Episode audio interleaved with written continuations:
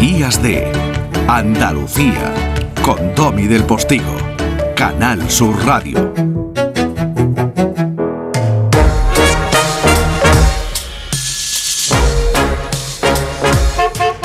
Eso que sonaba era el claxon de fondo de esas postales sonoras que nos trae cada domingo más o menos sobre esta hora en el programa el periodista andaluz Jesús Nieto que anda pateándose desde la redacción de ABC los rincones madrileños en los que vive.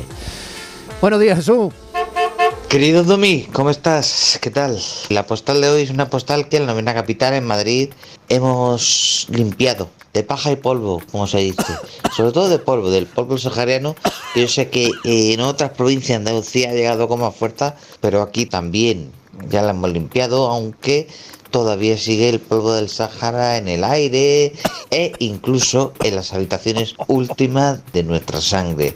Pero intentamos hacer nuestra vida normal. Ha caído Shirimiri, que no se le puede considerar meteorológicamente lluvia, pero bueno, ha limpiado un poco la atmósfera y el barrillo pues lo, lo ha llevado a las alcantarillas. Eso sí, la casa de campo, ya saben los oyentes que es eh, mi, mi sitio de esparcimiento, mis montes de Málaga, mi venta del puerto de La Torre, mi Sierra Norte de Sevilla. La casa de campo está de un verde reventón.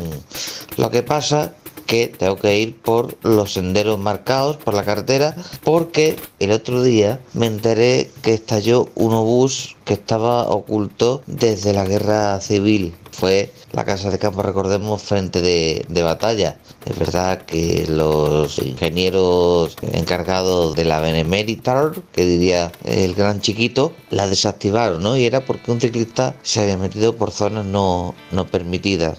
Pero aún así, bueno, si me explota una bomba de la guerra civil, pues ya está.